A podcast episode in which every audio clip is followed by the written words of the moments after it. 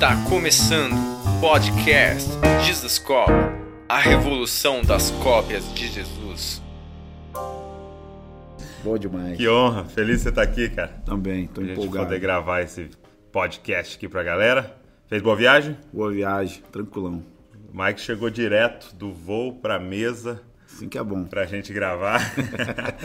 e eu quero começar a fazer uma pergunta pra você, né? Que eu, eu até fiz outra vez, mas eu queria que você falasse pra galera.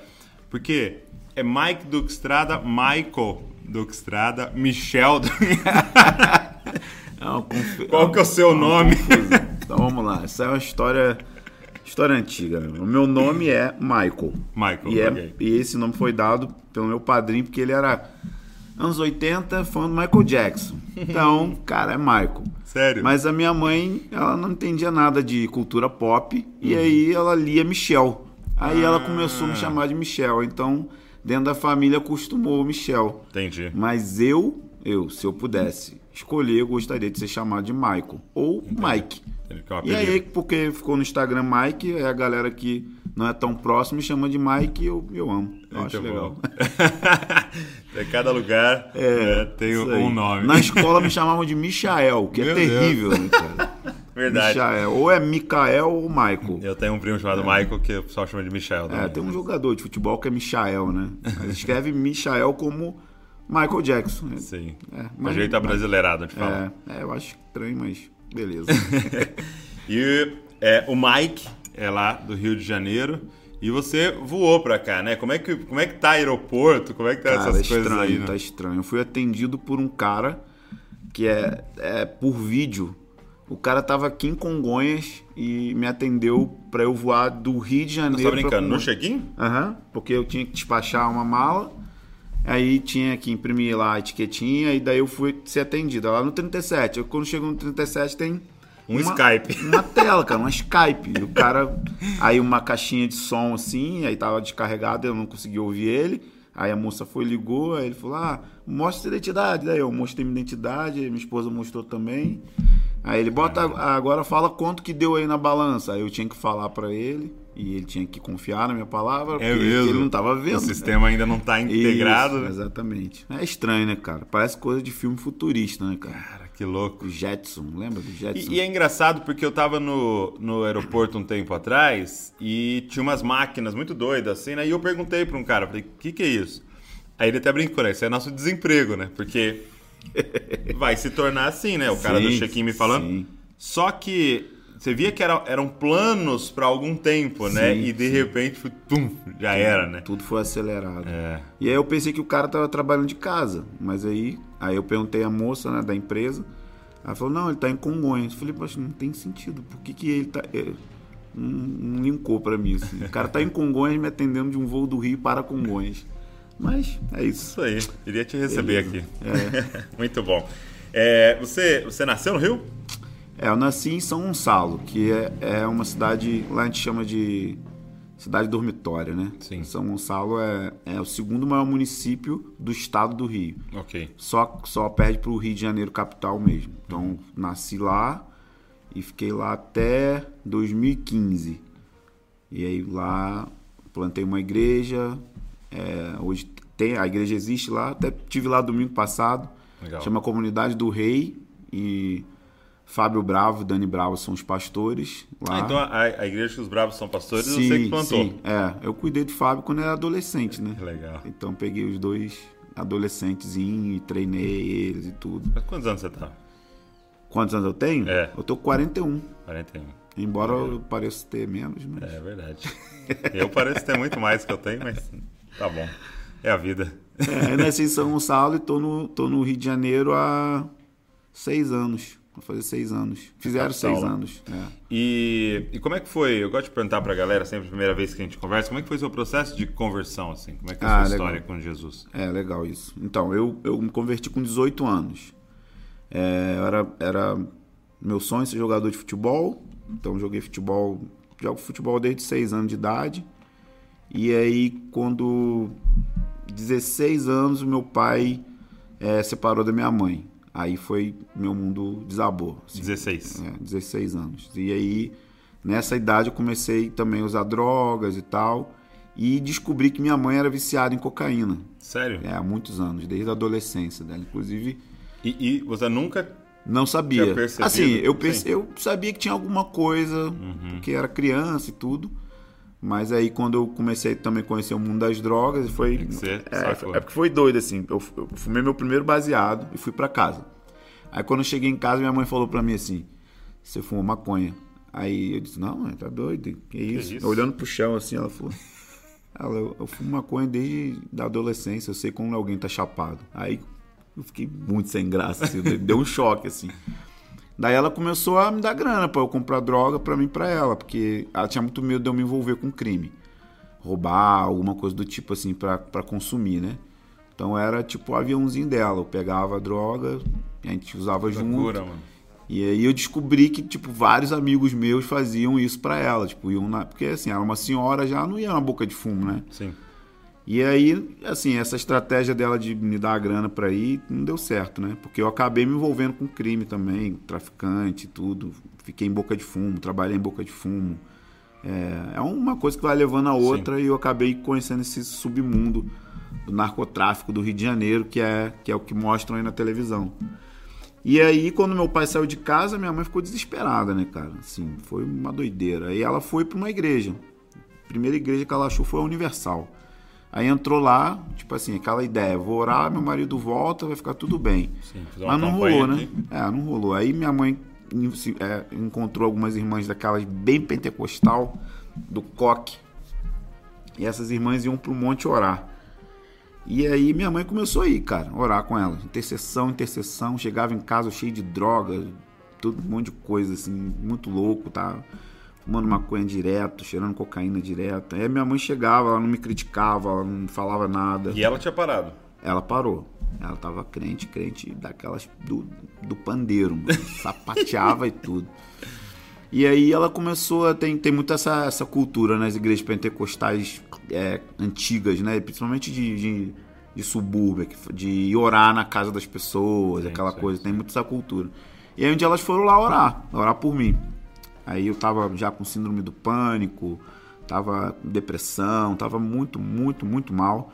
E aí elas oraram. Eu lembro que tava assistindo um jogo de futebol, Campeonato Brasileiro, 98. Aí eu tava sem camisa, ela falou, vamos orar aqui e tal. Aí deram a mão, aí começaram a orar por mim, orar, orar. Eu não lembro muito bem o que elas oraram. Só sei que quando terminou, ela falou assim: Você quer dar sua vida para Jesus agora? Eu falei: Quero. Eu quero, eu quero isso aí, quero isso aí que você tá falando. Mas eu não tava entendendo o que tava acontecendo Sim, assim. sim. Alguma coisa me levou, hoje eu sei que foi o Espírito Santo, né? Aham, aham. E aí, cara, eu nunca mais botei um baseado na minha boca, assim. Depois daquele dia. Sim, depois daquele dia. A galera ia lá me chamar, ah, vamos fumar um baseado e tal. Eu falei, cara, eu sou crente agora. Cara, como assim crente, pô? Aí eu também, eu também creio em Deus, eu vou na missa, mas fumo minha maconha, pô. Vamos embora. Eu falei, não, cara, eu sou crente, cara, eu sou crente. Aí a galera falava que eu tava me escondendo atrás da Bíblia pra que alguém ia me matar, e tinha gente que ia me matar e tal, aquela história toda. E aí eu me converti, e aí eu tive a, assim, a sorte da igreja que eu fui, Nova Vida, né? Inclusive, até o pastor de lá, assim, foi um, um pai pra mim, assim. Em seis meses eu já era um obreiro na igreja. Seis Em meses. seis meses, seis meses de convertido. Mas por quê? Os caras que estavam ministrando lá direto tinham ca- acabado de voltar de Toronto. Hum. 1994, 95, Pensacola, 98. tinha- Então, os caras estavam com um respingo de unção de avivamento. Então, a minha conversão foi assim: eu não me converti para dentro de um cristianismo tradicional. Eu me converti para reuniões onde as pessoas caíam no poder de Deus, cura de hidrocefalia, é, Você tá brincando. a unção, a famosa e polêmica unção do riso, que riso. todo mundo criticava. Eu me converti dentro, dentro desse contexto. É, Sério? E aí eu Mas fiquei. a sua mãe tava nessa igreja? Aí minha mãe foi também para essa igreja. Então eu comecei a devorar livros de avivamento, De avivamento. tipo, loucamente, cara. Eu falei, eu, eu queria aquilo na minha vida, assim. E a igreja, na época lá, estava experimentando um derramar de Deus muito poderoso. E em seis meses eu era um, eu era um obreiro, assim. Aí eu, eu nasci de novo, já entrando e no antes, ministério. sem contexto nenhum de igreja antes. Nenhum. De Bíblia. Nada, nada. Nada. Nada. E nesses seis meses. Seis meses. Seis meses, loucura. Devorou essa Eu cheguei, eu cheguei de vir, ir para Belo Horizonte nesse período de seis meses, que eu ia fazer um teste no Atlético Mineiro, dentro do que eles chamam de teste dentro do grupo, né? Assim. E aí eu, tá, aí eu tava, olha, olha as doideiras né, que Deus faz. Né? Aí eu correndo na rua, até contei isso agora pro menino. Eu correndo na rua para manter a forma até o teste, eu encontrei uma diaconisa da quadrangular.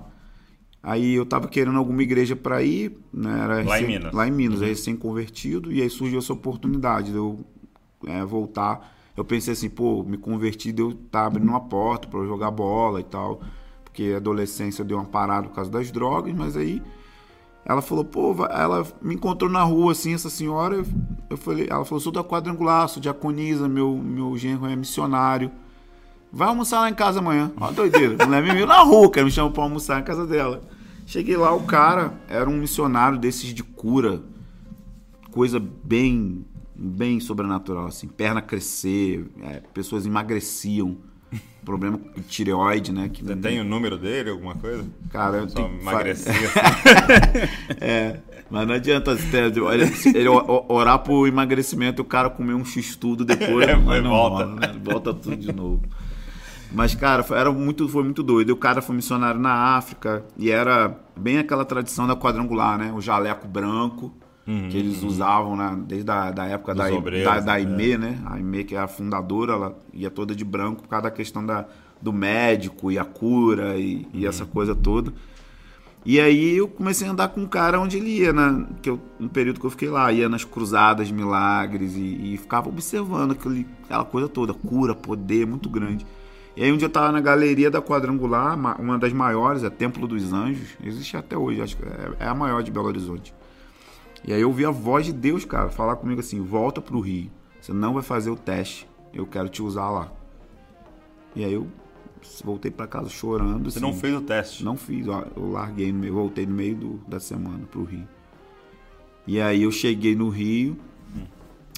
É muito doido essa história. Eu cheguei no Rio na época da Semana Santa. Aí ia ter uma série de cultos na igreja que precisava de muitos líderes de louvor. E não tinha tanta gente assim. A igreja estava começando e eu entrei na escala. Você acredita, cara? Ministro de louvor, cara. Fui ministro de louvor. Aí entrei na escala, aí ensaiamos as músicas lá.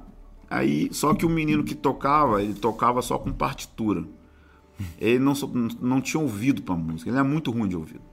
Aí eu tinha uma prima que ela fala desafinando. e desafina falando. É, ela até é, congrega comigo, é minha ovelha, né, cara? tá vendo esse podcast. É, ver. Eu sempre zoo ela com isso. Era muito ruim. E aí eu comecei a cantar e o cara não achava o tom da música de jeito nenhum. Então não- eu não tava desafinando, ele que tava tocando errado. e a minha prima desafinando. Nessa hora o pastor da igreja entrou com um líder de louvor na época lá, que é muito famoso. E o cara subiu no púlpito, o pastor subiu no púlpito, tomou o microfone na minha mão, me agradeceu e chamou o outro líder. Tipo assim, para de fazer besteira, vem aqui, conserta. Foi tipo isso. Eu fui pra casa chorando, chorando. Falei, caraca, não sirvo pra nada. E veio aquelas acusações, estraguei tudo. Fiz ah, seis meses convertido, Meu Deus. aquela confusão. Aí no outro dia o pastor me ligou. Falou: "Vem aqui no escritório que eu quero conversar contigo". Aí ele falou assim pra mim, nunca vou esquecer isso. Eu sentei, imagina um adolescente cheio de ferida, sem referência de pai, falou assim: "Você tem unção e você tem muita presença no púlpito. Queria te chamar pra trabalhar aqui na igreja como obreiro. Eu vou te dar 300 reais por mês e aí você vai me ajudar no programa de rádio e tem três cultos sexta-feira, que eram os cultos mais terríveis, que era culto de libertação. Ou seja, eu ia trabalhar novo convertido expulsando demônio das pessoas. Esse era, esse era o meu, meu novo emprego. E aí eu beleza. contratado, né, É, eu falei, não, vamos embora. Eu ia pra igreja de manhã cedo, lá tinha um quartinho, eu ficava lá jejuando, orando, lendo, lendo, aí dava o horário do culto, descia, comecei abrindo as reuniões com oração, aí depois ele foi me dando oportunidade de pregar. Ele fazia, sabe como que o pastor fazia para me ensinar a pregar? Ele não me avisava que eu ia pregar.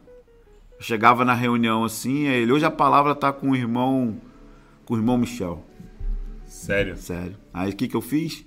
todo culto eu preparava um esboço antes, porque eu poderia ser escalado na hora. Pastor é um gênio. É, e eu aprendi a pregar pregando. E eu, eu, eu, eu, tinha uma fita cassete, cara, de uma pregação minha. Eu falei assim, nossa, uma, tanta besteira que eu falava, meu Deus do céu. mas, cara, eu faço isso com a galera hoje lá. Você faz? Faço, eu faço. Não de, de não avisar, mas tipo assim, cara, vai pregar. Ela fala, nunca preguei. Eu falei, então, mas você nunca vai saber se sabe se não tentar. Sim. Então vai. E eu vou sentar e vou te ouvir. Ela fala, não, não. Eu falei, não, mas eu não tô te ouvindo porque eu tô te avaliando. É porque eu quero saber o que Deus tem falado com você. Então eu sento e ouço. Eu ouço os meus obreiros, ouço pessoas menos maduras do que eu. Eu amo isso, Sim. porque eu fui ensinado assim. Então, é, a, a, parada era assim, tipo, tenha um coração de aprendiz eternamente. Seja sempre ensinável, mesmo que a fonte seja imatura, mesmo que... É, então eu creio que é isso, que é, foi assim que eu aprendi. Então isso foi minha conversão e início de ministério eu tive a graça de ter esses caras na minha vida que me jogaram na fogueira, né? Incrível. Fazer né? programa de rádio, cara, é muito divertido. A gente ia pro programa de rádio e as pessoas ligavam ao vivo pedindo oração, né? E a gente era muito doido, a gente não tinha muita teologia na cabeça e a gente fazia umas loucuras que dava certo, dava certo. Aí, tipo assim, a mulher ligava e falava: Meu marido tá no bar bebendo, não sei o que, não quer saber do casamento tal. Aí a gente falava assim: Pega uma garrafa de água aí, de, de Coca-Cola, enche de água. E a gente vai consagrar essa água para Deus agora e você vai dar essa água para ele beber. Quando ele chegar, ele vai beber essa água. E aí Deus vai tocar nele. A gente tinha muita convicção. E aí, no outro programa, a mulher ligou. Eu falei, ei, deu pro seu marido? Aí ela, não, ele não voltou para casa ainda, não deu para dar. Eu falei, meu Deus, deu errado a estratégia. Aí na outra semana ela falou, ligou de novo. Falei, e agora? Ela foi no bar, cara, e jogou a água dentro do bar. Os caras dentro do bar caíram endemoniados. Com a água benta lá. Você acredita? Era, era, esse tipo de coisa que rolava. Gente sendo curada, ligando assim, batizado no Espírito Santo, em casas. A gente orava pelo rádio. E era um alcance legal. E, esse, e o programa do rádio era, era. Eu não ouço mais rádio hoje, então eu não sei. Mas na época o rádio era muito forte com as igrejas sim, evangélicas, né? No Rio de Janeiro. Então era sempre assim: o programa era meio-dia, na hora do almoço para chamar para o culto das três da tarde. Então era um culto que ia muitas mulheres. E normalmente eram mães que deixavam as crianças na escola à tarde e iam para essa reunião. Dava mais mulheres do que homens nessa reunião. E aí eu cuidava dessa reunião das, de sete da manhã, tinha uma reunião, às três da tarde e às sete da noite. E eu, eu pregava nas três reuniões direto. Era incansável. Foi uma escola assim Sim, de imersão isso. absurda. E aí era, era assim, aprendi, aprendi a lidar com essa questão de exorcismo, de como expulsar demônio, fui estudar é, como que é isso, como que funciona. E a gente tinha muita experiência assim de é, ir desfazer alguns lugares de feitiçaria na casa das pessoas. E o pastor que, que me mentoreava, ele tinha um dom muito forte. Ele andava assim e falava: tem alguma coisa enterrada nessa casa aqui.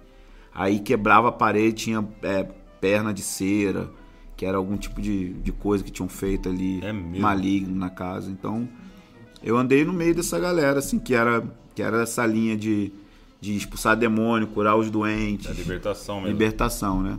E aí, no, no decorrer do tempo, eu fui me apaixonando pela parte de estudar a Bíblia, de conhecer teologia, conhecer as linhas de pensamento, conhecer, é, ler coisas que eu não, nem concordava direito. É, mas só para poder aprender Sim. e saber como que aquela pessoa pensava, né? Então fui muito incentivado, assim. E é um milagre, porque, cara, eu era muito, muito maconheiro, né? Eu fumava oito baseados por isso. Dia. Antes, antes da sua conversão, você era um cara que lia tal? Eu lia um pouco. Eu, eu, eu lia, mas a maconha não deixava. Eu ficava retardado, ficava uh, muito doidão, não conseguia. Ficava lento. É, ficava lento, não, não queria. Larguei escola, larguei tudo, então não, não tinha. Então aí, essa, e isso é uma coisa que é, assim, é incrível para mim de Deus, porque eu, eu, eu sou professor de história da igreja, né? Uhum. Cara, e eu trabalho com números, com data, com nome. Os meninos, o Fábio Bravo, ele ficava zoando. Cara, você fica inventando esses nomes na hora, cara. Não é possível que você, que você decora o nome de todo mundo, a data que aconteceu e tal. Eu falei, cara, eu só leio. Eu leio o livro e te explico o que eu acabei de ler depois que eu acabei de ler. Agora, isso é milagroso. pro estilo de vida que Sim, eu tinha, porque sim. não era para ter neurônio assim. Fui muito, foi muito, fui muito fundo na doideira. E aí, cara, foi. Eu fui achado, né? Eu falo assim, é, eu, eu, eu falava, eu aceitei Jesus e tal. Eu falo, cara, eu não aceitei Jesus. Ele me aceitou. Foi lá buscar. né? Ele, eu não queria ele, eu tava.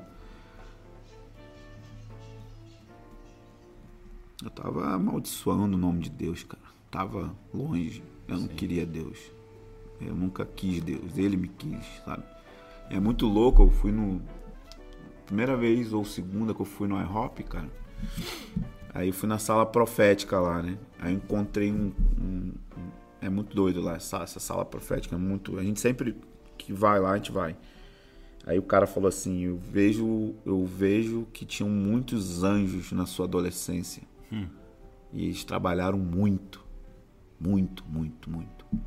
Aí eu pensei, cara, quantas vezes, cara, a polícia entrou na favela, quantas vezes é, tomei dura de, de PM, da PM, assim, na favela, num beco escuro, só tava eu e o policial. E, e, e essa parada tem a ver também com a minha avó, que a minha avó era a única crente, esqueci desse detalhe, da Brasil para Cristo. Eu me lembro que eu era criança, dela ajoelhada, orando em línguas. Eu dormia às vezes lá na casa da minha avó. E os 12 filhos, nenhum crente. E aí, hoje, a maioria dos filhos foram tudo convertendo. E a minha mãe converteu e me atingiu. E isso é resultado das orações da minha avó lá na década de 70, intercedendo. Isso é muito louco. É uma coisa muito doida. A oração, ela não. Eu sempre falo isso, cara. Você orou, cara. Isso não se perdeu num vácuo. Não tem como. Esse negócio vai Não cair, de- vai, vo- né? vai voltar, uma hora vai voltar, cara. Em algum momento, talvez não nos seus olhos não vão ver, mas em algum momento a oração vai afetar, então não tem como, você não tá perdendo seu tempo. Então Mas, segura, foi- mas segura esse assunto da oração que eu quero que você aprofunde sim, sim, nele. Sim. É, E aí hoje você lidera uma igreja. Isso, isso. Tá. Na verdade, sou pastor ordenado desde 2009. Em 2009, fui ordenado pastor pela Vina. É, foi o foi o, o Manga, Luciano Manga, né? Que até hoje ele coordena a Vina no Rio também. E um outro pastor, o João. E aí a gente tinha essa igreja de São Gonçalo, que é a igreja do Fábio, que o Fábio tá hoje lá. E a gente começou, cara, uma piscina quebrada que tinha na minha casa. É, Aí é, eu olho pra trás assim, eu vejo como que eu era muito pobre, meu Deus do céu. Eu morava numa casa de um, de um quarto e era telha de amianto, assim. E daí tinha uma piscina quebrada, né? Porque a outra pessoa que morava na casa não pagava a conta d'água e a tia da Maíra mandou descer a marreta. Então era um- uma piscina em L. E a gente botou um refletor, porque era escuro. Só que o refletor, cara, eu não sei se a gente era, era só ignorância, mas era muito quente a luz. Ó, E aí a gente falava assim, São Gonçalo já é quente. E na reunião a gente ligava o sol, né? Aí o Fábio falou assim, vai ligar o sol hoje? Aí ligava o sol, aquela luz amarela. E aí a gente juntava ali a galera, os adolescentes, um monte de jovem apaixonado por Jesus. Eu, um jovem pastor de lá, 28 anos, 27 anos. É, trabalhando com, com adolescentes, a gente queria mudar o mundo, queria ver avivamento acontecer naquele dia, naquela hora, a gente queria aquilo mesmo. E a gente dedicava muito e você tempo pra- continuou consumindo avivamento, continuou lendo. Sim, direto. Sempre. E passando isso, né? Sim. Aí tem amigos que me encontram hoje, 20 anos depois, que foram lá, que são até pastores, foram lá na, na, na sala de oração, em alguma conferência. Falou, cara, você tá falando a mesma coisa, cara, 20 anos. É impressionante como você. Dom você- da repetição. Você tem o dom da repetição. você tá falando a mesma coisa. É oração, é avivamento, é. Cara, você tá nisso, né? Eu falei, cara, eu tô porque é o meu encargo, é o peso da minha vida e eu vivo para que isso aconteça. Mesmo que eu não veja, eu, eu sei que uma geração vai pegar isso, né? Então, depois de oito anos trabalhando em São Gonçalo, eu mudei para o Rio de Janeiro. E é, minha vida é muito assim, cara. Eu, eu começo uma coisa, aí quando ela tá ficando bonita, o Senhor me tira e me leva para. aí eu deixei uma igreja lá, aí domingo eu fui lá pregar e levei alguns irmãos da, da igreja que eu pastorei hoje. E eles vieram me agradecer assim, cara, muito obrigado. Você deixou uma igreja incrível, orgânica. É, lá eles têm uma prática muito legal que a gente ensinou, né? Que é num período do louvor ter várias orações em cima das músicas. Então, isso os membros normais da igreja. Fica um microfone assim, e eles pegam o microfone e vão orando em cima do que o Fábio e a Dani estão cantando. Orações curtinhas, assim. Uhum. Então, cinco, seis, sete irmãos fazem isso. Eles ficaram impressionados, assim, como eles se movimentavam. É, e, e todas as pessoas que oraram eram pessoas que eu, que eu vi imaturas, que eu vi, assim, zeradas, sabe? E no final, muitas vieram falar comigo, chorando, cara, obrigado e tal. E aí o pessoal da nossa comunidade atual falou, cara, você demais, cara, você largar isso aqui. Sim. Tipo, certo pelo duvidoso, entendeu? Porque quando eu cheguei no Rio de Janeiro, eu não tinha nada, assim, não tinha nada. Eu tinha uma sala feia, que era uma antiga confecção, com um monte de gente viciada em ativismo, querendo fazer é, missões para postar no, no Facebook. E não conheciam Bíblia, não conheciam. Acho, acho- nem salvo era alguns. E queriam fazer missões. E, e por que, que você foi pro Rio? Qual era o objetivo aí pro Rio? Então, o meu sonho, cara, é o meu sonho, o sonho da minha vida é construir um lugar para Deus habitar. Essa é a parada da minha vida, sempre foi.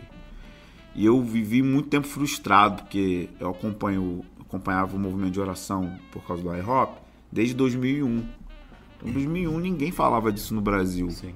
Começaram a falar um pouco em 2003, 2002 com Casa de Davi. Começaram a falar alguma coisa, mas ainda não era exatamente parecido. Então, quando eu conheci o iHop, eu ficava acompanhando pelo, pela internet de escada, né? Era muito doido. E não tinha tudo, porque na época você, para ver o turno, tinha que pagar. Então, eram algumas coisas que a gente achava de vídeo lá e tudo mais. Eu, eu, eu pensava assim: eu quero fazer isso é, na minha vida, no meu ministério, mas eu acho que é impossível. Não tem como fazer isso no Brasil. É, ninguém vai dar dinheiro para as pessoas orarem. Ninguém acredita que é importante orar de noite. As pessoas vão achar que isso é coisa do Velho Testamento e que eu tô doido. Então não tem como. E aí eu fiz várias coisas parecidas, mas era, era muito frustra era uma frustração muito grande, porque é, eu criava grupos de oração, é, sempre ensinando sobre oração, eu, eu fazia mobilização de oração de 12 horas, mas não era aquilo. Eu queria uma comunidade de famílias que se mudassem geograficamente para o lugar ao redor para poder construir um lugar para a presença de Deus. E é o que eu estou vivendo hoje. 80 ou 90% da nossa comunidade mora é, perto de quase ir a pé para reunião. Vão de carro porque sempre fazem alguma coisa depois. Uhum. Mas os, os missionários, todos eles moram próximos, se mudaram para perto. É, geograficamente, famílias estão se mudando porque estão comprando essa visão. E eu achava que isso era impossível. Aí em 2013 eu conheci um cara chamado Marcos Meyer. Todo mundo canta a música dele no Brasil e acha que é dos caras da Bethel, mas não é. É a canção Pai Nosso, né? Que é a, a mais tocada aí da, da a versão que fizeram em português.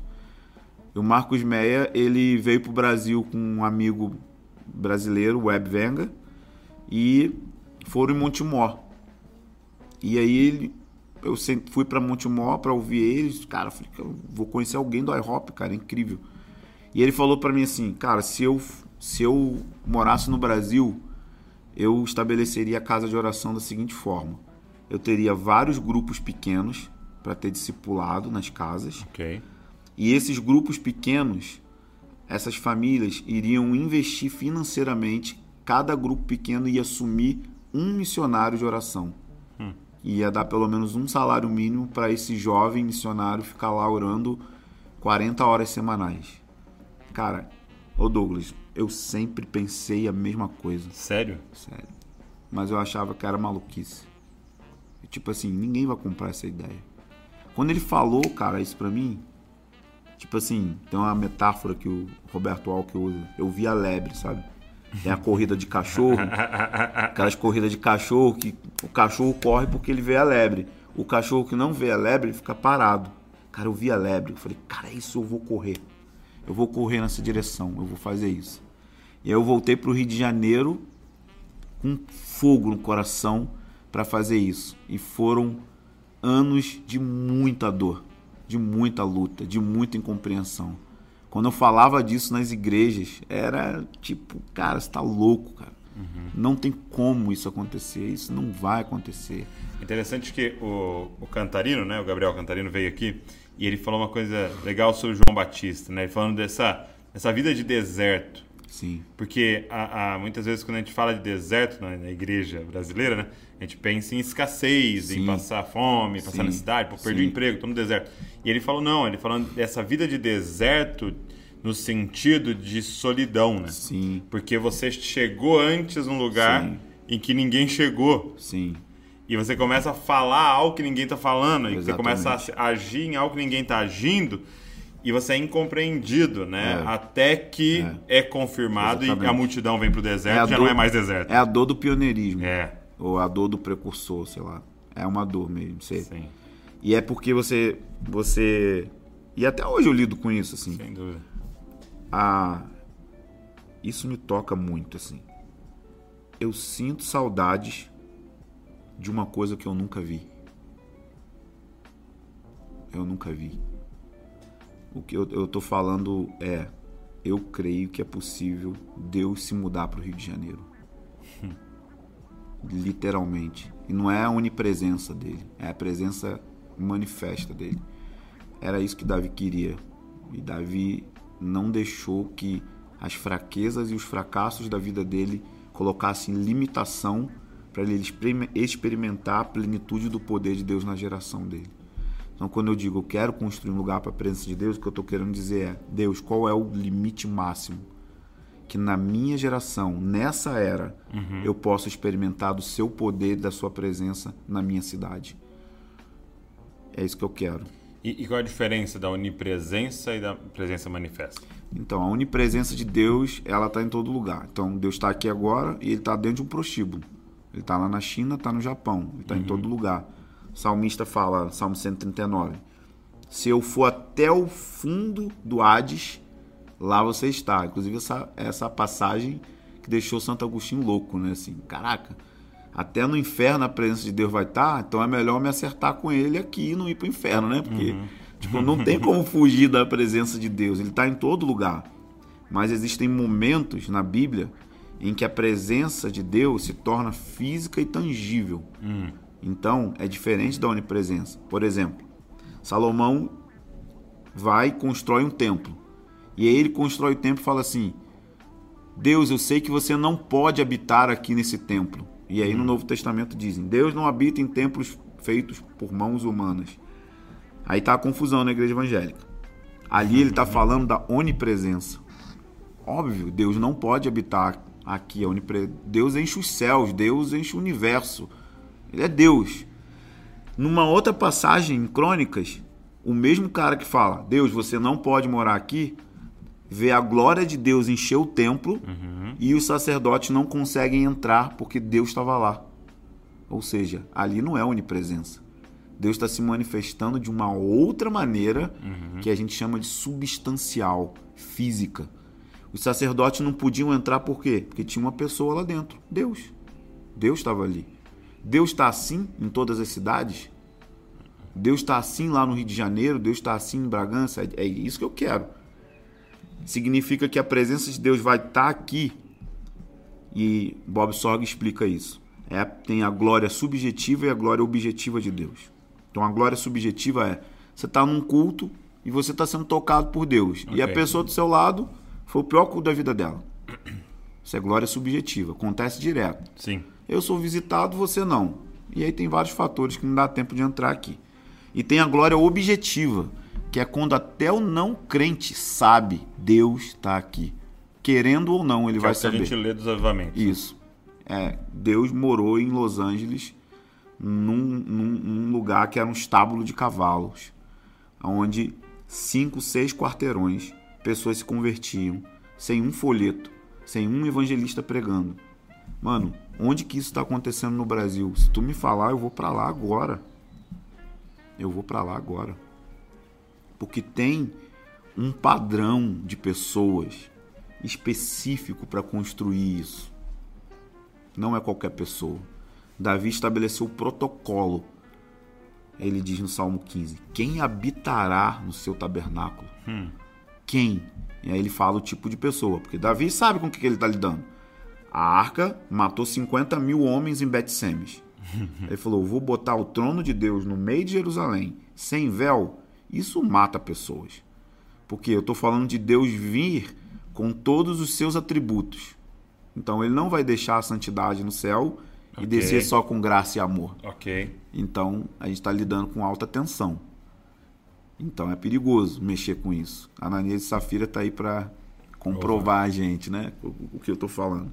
Então Davi falou: eu preciso de um tipo de família ou de famílias que tenham esse protocolo. Quem habitará no seu tabernáculo? E ele fala: aquele que não difama o seu amigo.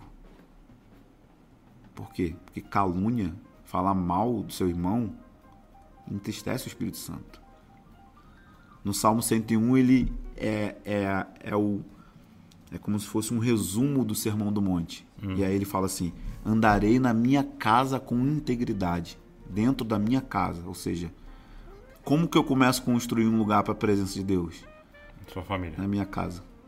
O jeito que eu falo com a minha esposa, se eu disciplino meus filhos em amor, se eu tenho tempo olho no olho com meu meu menino, se eu tenho um dia onde, onde eu desligo tudo para ficar só com eles e, e eles precisam saber esse dia é seu, é tô dando para você. Se a minha esposa sabe o que é submissão e eu sei o que é amar ela como Cristo amou a igreja.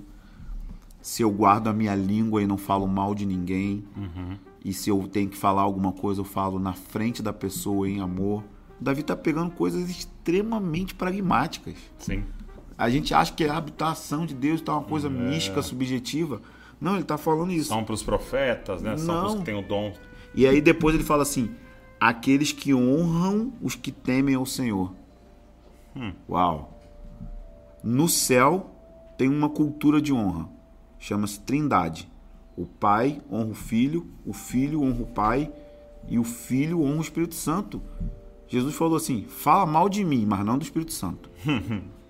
Você quer falar mal? Mal de mim tem perdão. Agora, mal do Espírito Santo, não. Não fala mal do Espírito Santo. Uau. Porque tudo que eu fiz na terra eu não fiz como Deus.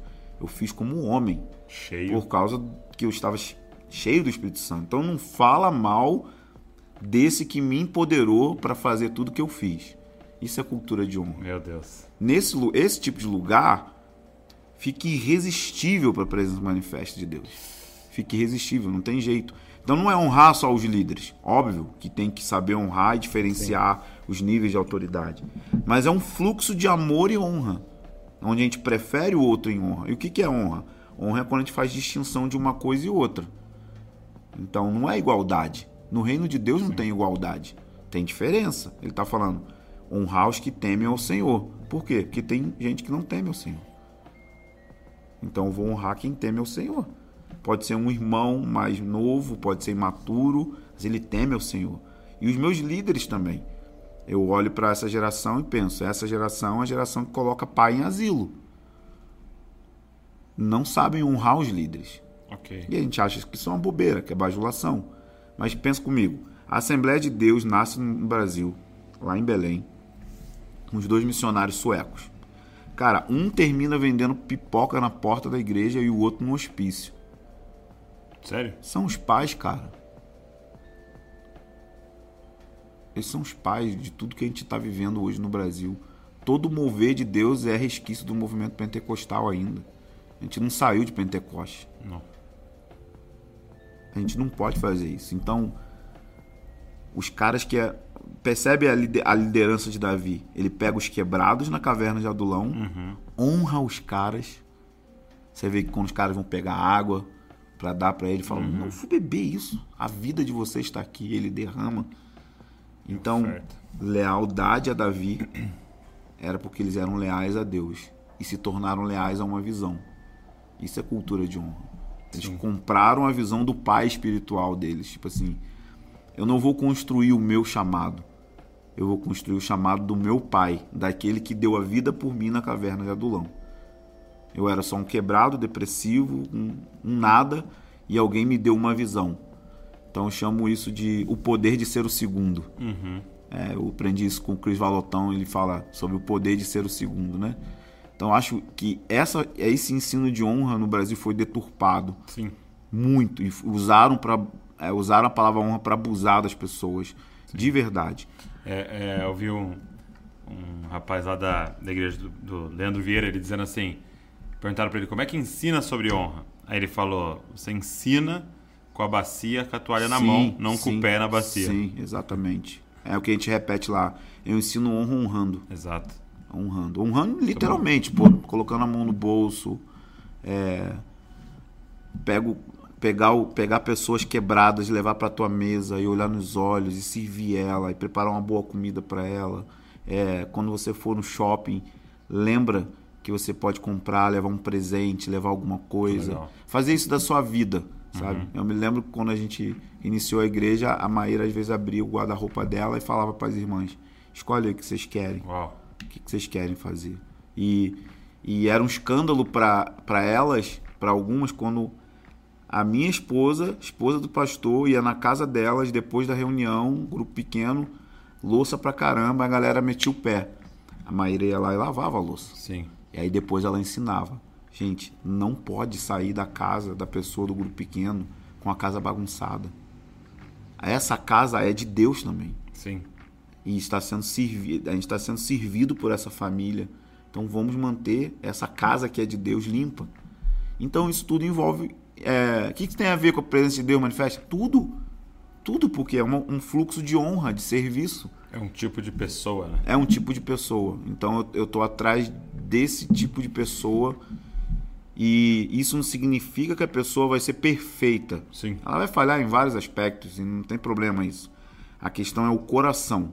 Se ela tem um coração na presença de Deus, ela vai entrar nos, nos processos pedagógicos do Senhor. Não estou falando isso porque eu aprendi. Eu tive que aprender. O Espírito Santo me repreendeu. Não fala mal de ninguém. Não fala mal de nenhum pregador. Não fala mal dos pregadores da TV. Você não concorda? Beleza. Não fala mal não exponha a nudez deles, não faça isso. Se você tem alguma coisa contra o ensino que você sente que é uma heresia que prejudica as suas ovelhas, diga isso de maneira muito ética no seu púlpito em uma reunião fechada. Mas não não grave e poste. É, exatamente. Eu sou o cara que não tem força para discutir em rede social, me suga a energia. As pessoas fazem críticas, eu fico, ah, não vou responder. Eu não vou ficar brigando.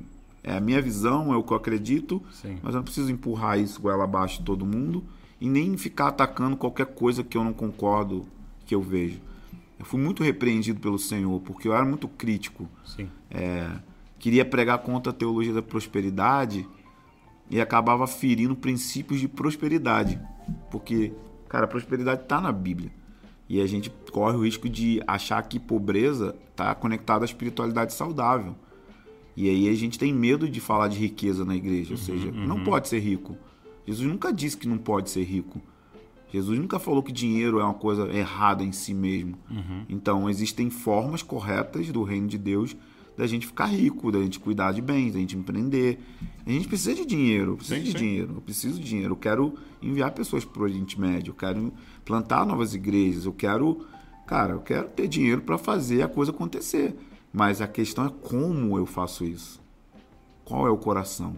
Então, às vezes a gente quer consertar um erro e acaba criando outro. Criando outro. Então, tipo assim, a galera Indo para outro extremo, né? falava mal de dízimo.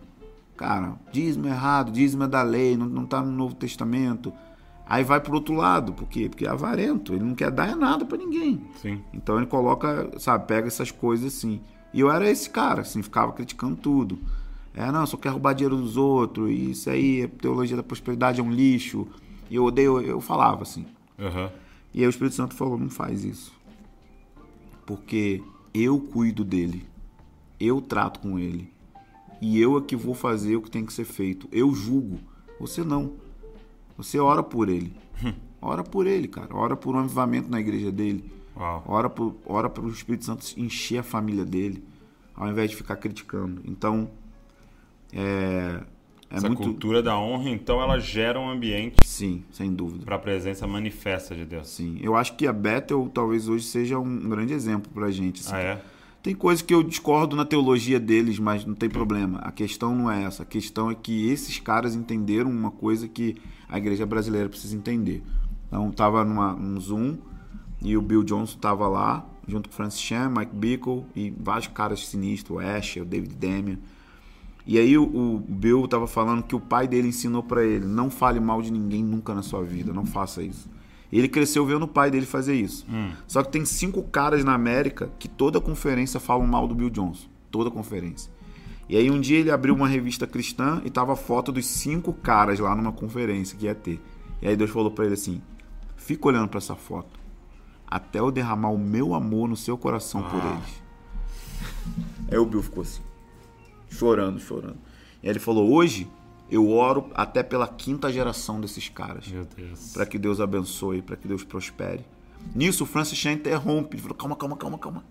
Ei, Bill, eu era um desses caras que estudava você para falar mal de você. Aham. E hoje eu tô quebrado aqui, cara. Me perdoa.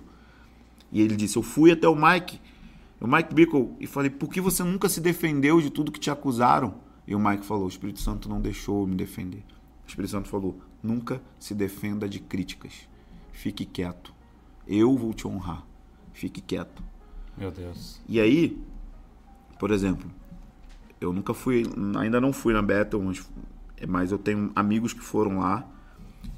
O que, que os- os caras fazem? Eles vão num. Você vai num restaurante, aí você janta. Aí quando você vai pagar a conta, alguém já pagou pra você. Alguém da igreja. Ele viu que você tá visitando a igreja, que você tá ali e tudo. Aí você vai lá pagar a conta. Alguém já. Alguém pagou, viu que você tá lá visitando e pagou a conta. E aí tem os índios, tinha uns índios que moravam lá e, e o governo parou de dar subsídio, grana para os índios e o Bill falou assim: a terra é deles, eles estão aqui primeiro que a gente. Então nós vamos tirar do caixa da igreja e vamos sustentar esses índios. E fizeram isso. e aí começou a aparecer grana na conta da igreja, milhões de dólares, milhões de dólares. Uma outra muito legal que eu vi é que tinha um pastor que falava mal dele. E aí ele estava em crise financeira na igreja. E ele chamou o tesoureiro e falou: Pega todo o dinheiro que a gente tem na conta e oferta na vida dessa igreja, que fala mal de mim. Então, quando você vai para lá, Ah, você mano. se hospeda num hotel, com, a pessoa se hospeda na cadeira de roda. Quando ela volta, ela volta empurrando a cadeira de roda. Porque tem uma medida da presença de Deus ali naquele lugar que não está acontecendo em outros lugares. Sim. E eles são muito fiéis a essa questão de cultura de honra. E basicamente, honra tem a ver com tratar a pessoa de acordo com a identidade dela. E não de acordo com o que ela faz, mas com quem ela é. Então eles chamam de puxar os filhos da luz. Então você caiu em adultério, mas você não é adúltero. Você é filho de Deus. E eu vou restaurar isso em você. Eu vou honrar até o mais fraco no corpo de Cristo. Entendi. Entendeu? Então eles puxam a identidade de, de quem a pessoa é em Deus. Porque o que que é tentação? Tentação é um convite para você sair da sua identidade. Sim. Porque o pecado é a falsificação do prazer. Então, prazer é em Deus, não no pecado. Então a tentação é isso. Vem para fora da sua identidade. Quando você cai em pecado, você se deforma. Então precisa de uma cultura na igreja para tratar o pecador não de acordo com aquilo que ele fez, mas com quem ele é. Que há, lógico, vai tratar o que ele fez. Sim, lógico. Porque se reposiciona o coração dele como um filho de Deus, ele vai abandonar o pecado. E, e hoje vocês, é, vocês estão numa. Porque você está falando disso e eu lembrei que vocês estão em uma área né, de prostituição, né? Sim, E que você faz um trabalho evangelístico ali com, a- com as garotas de programa e tudo que está rolando ali. Co- Como é que é o nome da, da região lá? Vila Mimosa. Vila Mimosa. É. Como é que vocês foram parar nessa área e como é que é o trabalho lá? É, então, começou porque era um projeto temporário, que seria o, o Exodus Cry, que é uma organização que trabalha com tráfico de humanos. E na Copa do Mundo, é um mês de evangelismo e um mês de sala de oração. e Ok. trabalhando especificamente aí. Quando eu assumi, a minha visão era um pouquinho mais ampla. Não só trabalhar com tráfico sexual, mas trabalhar com um bairro em si. Uhum. Porque não tem só prostituição ali, tem famílias que moram no bairro, que moram na rua, que moram dentro da rua dos prostíbulos. É, então, a gente começou a pensar o seguinte: a nossa visão não é combater tráfico sexual. Nossa visão principal é Deus morar aqui. é isso que a gente quer, que Deus habite no meio das trevas.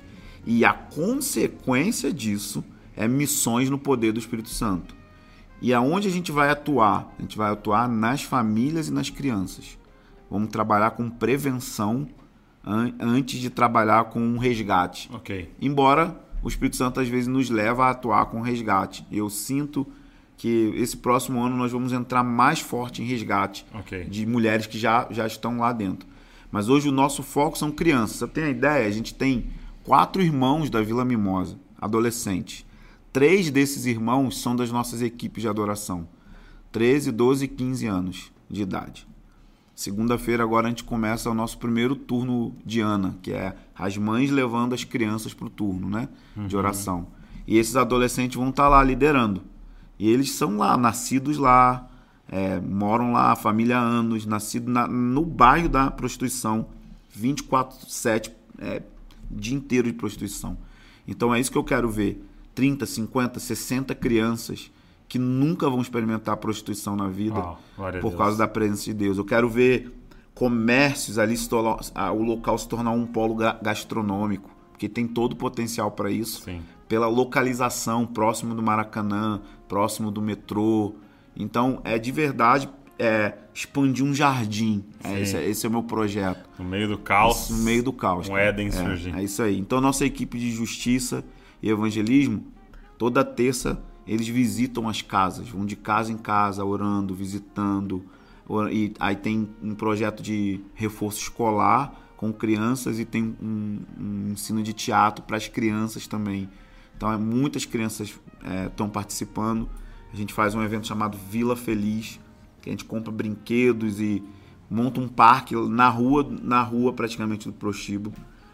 E aí esse ano as crianças do bairro apresentaram peça, dança, foi incrível, cara.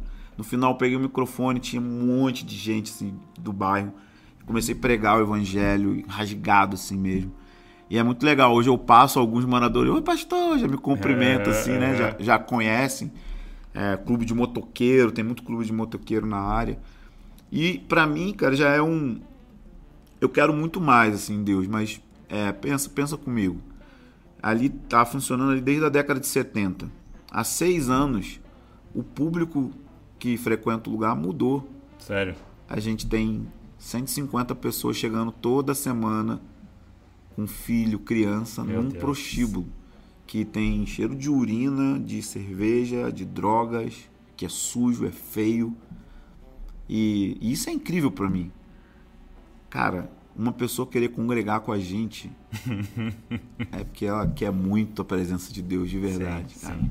A gente tá no quinto andar de um prédio comercial e no domingo o cara desliga o, o elevador. As pessoas sobem cinco andares Andando. e lotado assim a reunião e, e, e nunca houve isso. Oração e adoração estão subindo diante de Deus no lugar mais escuro do Rio de Janeiro há seis anos. Famílias frequentam aquele lugar, é mó barato. Domingo de manhã, às vezes eu filmo assim, falei, "Aí, galera, aqui isso aqui é uma zona de prostituição. E as famílias chegando com Bíblia na mão, com crianças, idosos, e eu falo, cara, o lugar é frequentado por um outro público agora. Sim. A gente vai nos bares, come nos bares, é, pega os PFs no, lá o prato feito. Então a galera, quando tem conferência, almoça, os jovens almoçam ali mesmo no, no comércio, consomem coisas ali. Então o público não é mais o mesmo. Ainda tem prostituição. Sim. Tá acontecendo lá. O nosso coração é quebrado por isso. Mas a gente sabe que não há uma estratégia específica humana que seja capaz de mudar a realidade daquele lugar e do Rio de Janeiro. Então, eu estou atrás de algo inédito, de verdade. A gente está cumprindo a grande comissão e indo de casa em casa, mas quando vier aquilo que eu espero, eu creio que as pessoas vão entrar por dentro da sala pedindo para serem batizadas Amém. na presença Como é de que Deus. foi aquela história que você me contou um dia é, das, das garotas de programa que estavam Ah, tendo uma visão? Esse testemunho é incrível. Há alguns anos a gente Logo que eu assumi, eu falei assim: vamos parar os evangelismos, porque eu quero que vocês preguem a partir de um lugar do conhecimento de Deus, e não só porque tem que fazer a coisa. Sim. E aí a gente ficou uns três ou quatro meses assim, só orando, intercessão, justiça, faz justiça. E aí, uma, uma moça que era da nossa igreja, ela tem uma irmã que fazia transporte das meninas para eventos e coisas de, que os homens contratavam. E aí uma das meninas falou para ela que estava vendo um homem de branco dentro da boate. Um homem de branco aparecia lá todo dia e que 15 meninas estavam com medo de voltar a trabalhar, porque por causa do homem de branco. Aí falou, vamos chamar um pai de santo, vamos rezar aqui e tal. Aí nisso a, a irmã da, da moça da igreja falou: O que, que vocês estão fazendo lá? Ela até usou essa expressão: estão fazendo oração contrária à prostituição e tal. E aí ela veio me contar isso. E aí, na mesma semana, eu, eu ouvi o testemunho e fiquei incrédulo. Falei assim: Nossa, uhum. cara, essa menina tá inventando coisa, tá doidona, usou drogas, viu um homem de branco. Beleza. Aí sai, uma semana depois, sai no jornal extra, de grande circulação no Rio: prostituição cai 50% na Vila Mimosa. Eu falei, Deus, você não tá brincando comigo, não, né? Esse negócio tá acontecendo de verdade. E a gente entra dentro do lugar e a gente vê que as casas estão fechando, de verdade. Meu Deus. Estão falindo.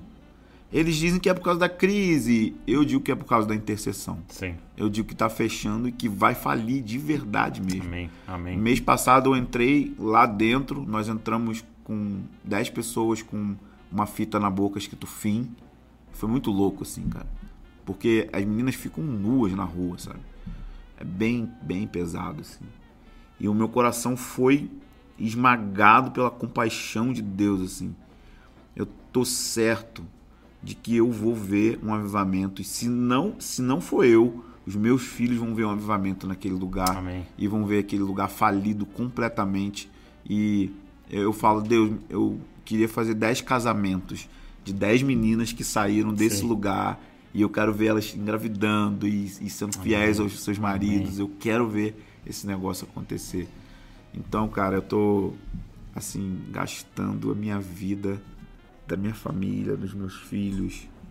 Eu tô dando tudo que eu tenho para infectar pessoas com paixão pela presença de Deus e para fazer algo que seja que deixe uma marca no Rio de Janeiro e o Rio de Janeiro não seja mais conhecido porque teve cinco governadores presos, quatro governadores presos e, e por causa do futebol e do carnaval. A gente fala e fala isso há muito tempo, mas eu eu estou muito focado nisso. Assim. Eu, eu, eu, eu não quero hoje ficar viajando pelo Brasil para pregar. Eu não tenho essa ambição. Assim. Eu venho em lugares que são muito pontuais e que eu sei que as pessoas vão fazer alguma coisa com o que eu falo. Mas a minha uhum. energia hoje ela está focada em treinar as pessoas é, naquele lugar para ver a presença de Deus cair de um jeito que a gente nunca viu antes. E qual é a, a importância da. Qual, qual é o papel da mensagem maranata em tudo isso? Né? É, eu sei que você, junto com toda essa galera que você citou, várias pessoas aqui, carregam essa mensagem, né? Citou várias vezes o iHop. É, qual é a, a, centralidade dessa mensagem em tudo, tudo isso que vocês estão construindo? É impossível desvincular uma coisa da outra. É impossível. Tem gente que fala muito de oração e não fala de fim dos tempos. Uhum. Tem gente que fala de fim dos tempos e não fala de oração. Mas é impossível, porque o livro de Apocalipse é o livro em que prova que a oração dos santos apressa a volta de Jesus.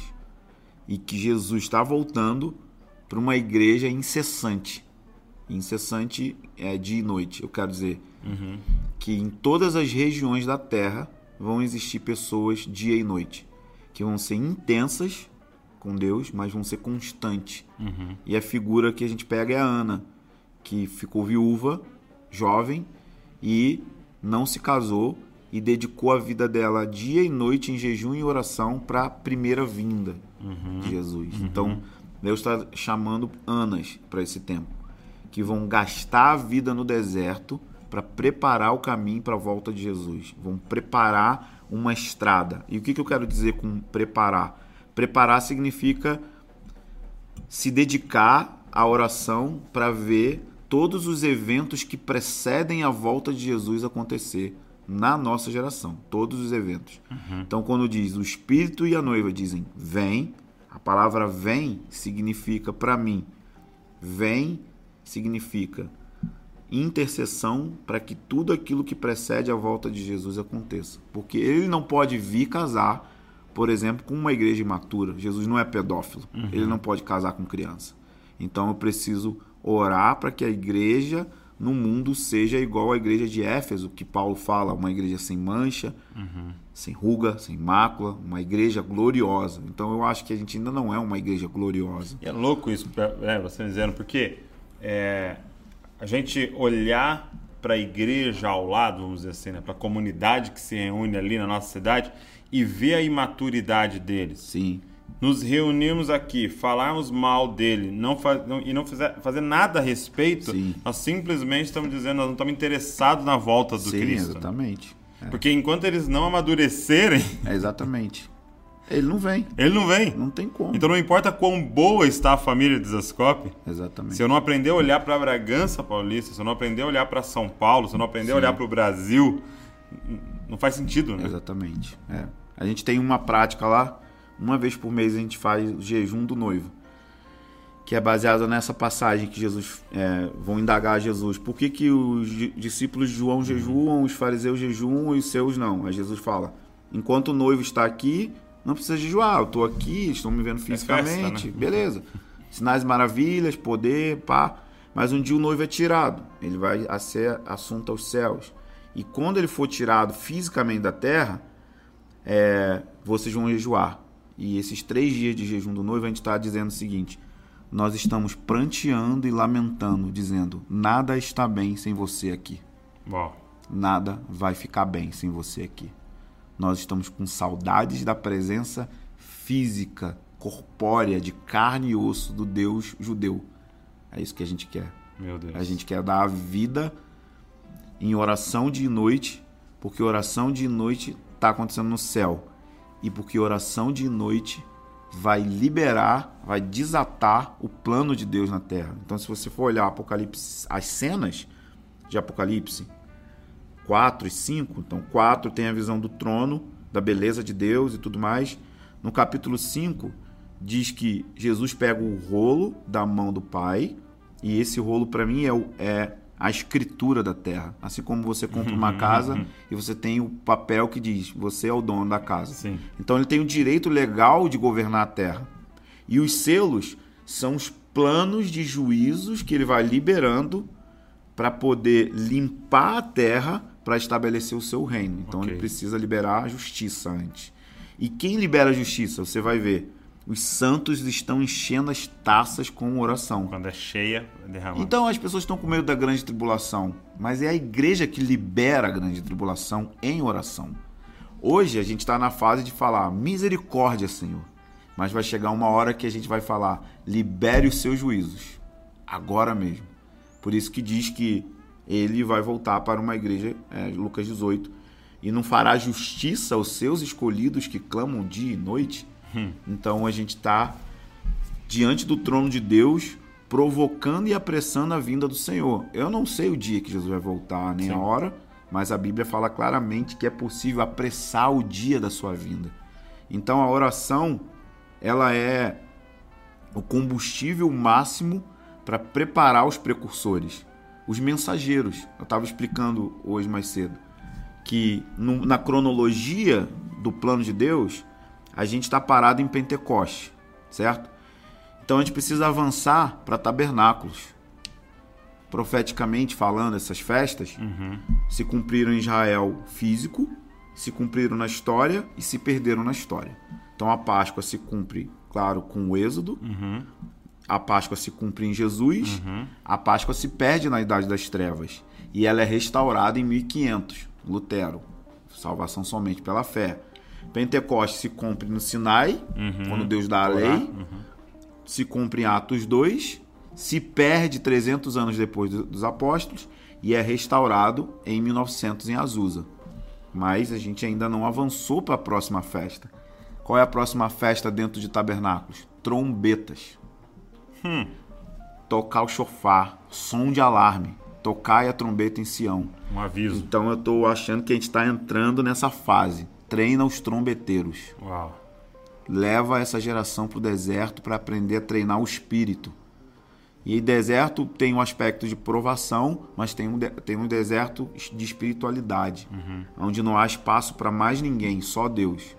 E você treina o seu espírito como uma lâmpada para que você se torne a, mens- a mensagem. Então, quando Que são, que são os amigos do noivo. Os amigos né? do noivo. Porque quando você olha é, é, na- nas dez virgens, né, tem uma coisa meio desesperadora ali Sim. que as prudentes dormem. né? sim, exatamente. Você fala, pô, os prudentes que legais, olho, mas os dez dormem, né? Só que aí tem alguém acordado, né? Exatamente. Que grita, né? Eis, Eis o, aí eis o noivo. o noivo. Então o deserto é o, é o deserto é, é os precursores são melhor treinados dentro de uma estufa de oração. Entendi. Então João Batista foi pro deserto com 12 anos, ficou mais ou menos 18 anos no deserto, virando uma mensagem. Ele não saiu pregando, ele não fez um vídeo e postou no YouTube. Ele não queria fazer um ministério. Ele queria ter uma mensagem. E essa mensagem se tornou a vida dele. Aí quando enviaram, as pessoas falaram: Quem é você? Diga-nos quem é você. Você é o Cristo, você é o Elias, você é isso, você é aquilo. Ele diz: Eu sou Isaías 40. Eu sou um versículo. Eu virei a passagem bíblica, eu virei aquilo que eu li. Então, provavelmente, ele gastava tempo no Muito bom. deserto lendo as escrituras, orando e jejuando, se tornando uma mensagem, não querendo só ter a mensagem.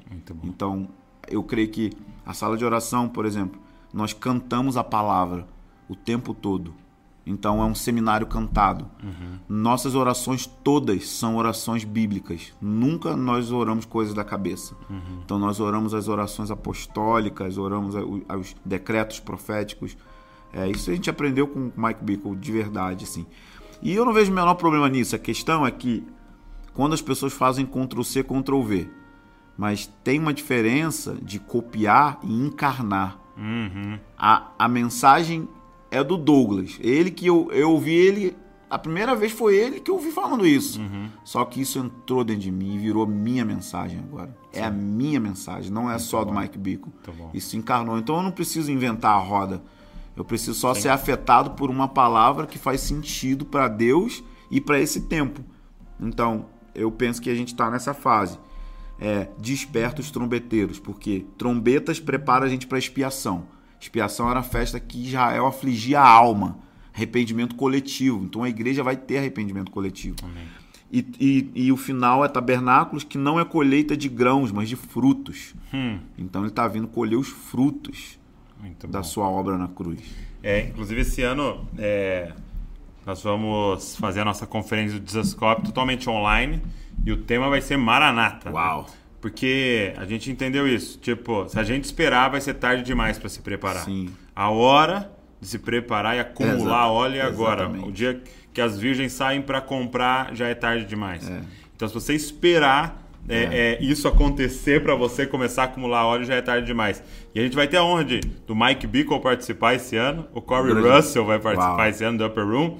É, o Ângelo vai ministrar, o Vitor Vieira vai ministrar, o Leandro. Só mestre vai vir, Jedi. Vai ser, vai ser.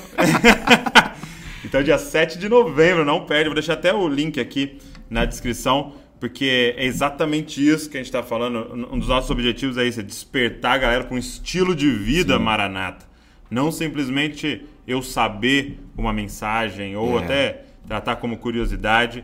É realmente a gente despertar para um estilo de vida, cara. E isso é muito inspirador. Vocês têm inspirado muita gente Amém. nisso daí, sendo aqueles que foram antes para esse deserto aí e a gente está querendo entrar junto com vocês nessa empreitada. Cara, muito obrigado. Pô, uma honra para mim, cara. Que tempo maravilhoso. E eu queria bom. que você falasse só rapidamente, antes de encerrar, é um pouco do livro Cultura de Oração, que Sim. tanto nos abençoa aqui. Sim. Então, esse livro foi escrito para lidar com os dilemas, né? Porque as pessoas transformaram a oração um bicho de sete cabeças, né? Então eu li, eu escrevi o livro na perspectiva de alguém que está lutando para ser constante em oração. Sim. Porque eu tive os meus desafios também. Então, quando eu escrevia ele, eu não tinha a pretensão de que fosse ter um alcance tão grande assim. Mas eu acho que é por causa do lado prático. Sim. Eu tentei escrever de uma forma que não tornasse mais complicado do que as pessoas pensam que é. Então o livro, ele. Eu, eu tô muito feliz porque eu tô vendo salas de oração nascendo, É, cara, pastores comprando 50, 40 livros para Distribui. liderança e tudo mais. É, pessoas sendo despertadas falando: minha vida de oração mudou depois que eu li. Eu tava vindo para cá agora, no Rio. Fui comprar um lanche no McDonald's, tinha um menino que me atendeu, fez o atendimento, assim, e aí depois ele olhou para mim e falou: Seu livro é muito bom, tá? Eu fiquei meio com vergonha Legal. assim. Eu falei: Pô, cara, que bom que você gostou, Deus abençoe. Então é um livro prático. É, tanto o cara que é erudito como a pessoa mais simples vai sair edificado, tenho certeza. Eu demorei um tempo para acreditar que o meu livro era bom, cara. Olha só. Eu só fui ver que era bom quando eu comecei a ver o testemunho das pessoas Isso é incrível. e pastores, líderes, pessoas do norte, de fora do país, é, lendo o livro e me mandando feedback. Assim, cara, incrível, incrível. Eu, eu tô orando todo dia, tô apaixonado por oração, tenho disciplina. Eu, eu sei entender que quando eu caio eu preciso voltar para o lugar de oração, que é lá que eu vou ser restaurado. Então, assim, eu tô muito impactado com os testemunhos que eu tô recebendo e é, cara, é um prazer assim, fazer parte disso. Assim. E é uma coisa muito simples, que é a minha vida. O livro é o que eu vivi na minha vida, como eu aprendi, é, falo dos meus erros, falo daquilo que não deve ser feito no lugar de oração. Então eu creio que é uma ferramenta muito importante. E é um livro fino, você lê ele em duas, três horas Sim. e é fácil para transformar ele em curso. Inclusive tem um projeto da próxima edição sair com a- um guia de estudo. Que legal. E aí a gente, a pessoa pode usar no grupo pequeno, com perguntas e respostas e tudo mais. Talvez tenha alguma coisa de QR Code com, com perguntas e respostas. Então a gente está tá aí sonhando com isso. Muito bom. E você que quiser o livro Cultura de Oração, tem na, na loja do Dizascope. Vou deixar o link para vocês e vou deixar todos os links aqui das redes sociais do Mike para você poder acompanhar ele. Muito obrigado, meu amigo. Valeu, cara! Deus abençoe vocês. Não se esqueçam, vocês são cópias de Jesus. Valeu.